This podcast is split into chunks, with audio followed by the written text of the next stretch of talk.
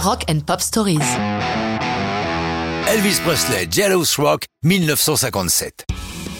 Une des chansons les plus célèbres de King, Jealous Rock, fait partie de la bande originale du film qui porte le même titre, lui-même étant l'un des meilleurs tournés par Elvis. C'est un peu le borgne royaume des aveugles, car parmi les 31 films dont il est la tête d'affiche, Presley a surtout tourné des navets, plus destiné à vendre les chansons incluses dans le film qu'à obtenir un Oscar. Dès ses débuts, Elvis souhaite faire du cinéma. Le 25 avril 56, il signe un contrat de 7 ans avec la Paramount. Celui qui est à la manœuvre, c'est son manager, le cupide colonel Parker, plus obsédé par les revenus potentiels que par les qualités des scénarios. Jealous Rock, le film est réalisé par Richard Thorpe, un Stakhanovitz de la pellicule, avec plus de 200 films à son palmarès. La chanson est incluse dans une scène très réussie, magnifiquement chorégraphiée et qu'on peut considérer comme le lointain ancêtre du clip.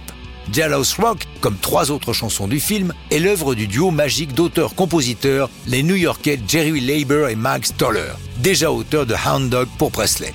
La manière dont est composée la chanson est pour le moins surprenante. Les frères Haberbach, qui dirigent les éditions de Presley, les convoquent à Los Angeles et sont installés dans une suite d'hôtels avec un piano à leur disposition. On leur fait suivre le scénario qu'ils jettent dans un coin sur une pile de magazines. Ils sont là depuis une semaine, sans nuit ferme, car la vie sociale est bien plus trépidante à New York. Mais un matin, Jean Haberbach frappe à leur porte et avec son fort accent autrichien, leur demande s'ils ont des chansons pour le film. Leber et Stoller lui disent de ne pas s'inquiéter, il va les avoir. Je sais, répond l'éditeur, et il installe un fauteuil devant la porte en disant Je vais faire une courte sieste et je ne partirai que lorsque j'aurai mes chansons.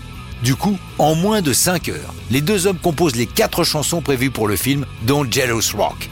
Dès que la chanson est enregistrée, il est évident pour tout le monde que c'est un hit en puissance. D'ailleurs, le film intitulé Ghost of a Chance est rebaptisé du titre de la chanson, qui deviendra le rock du bagne en version française. L'intro, en 6 secondes, avec ses deux accords de guitare, est immédiatement identifiable et revient tout au long de la chanson en faisant un gimmick inusable, envié depuis lors par tous les songwriters de la planète.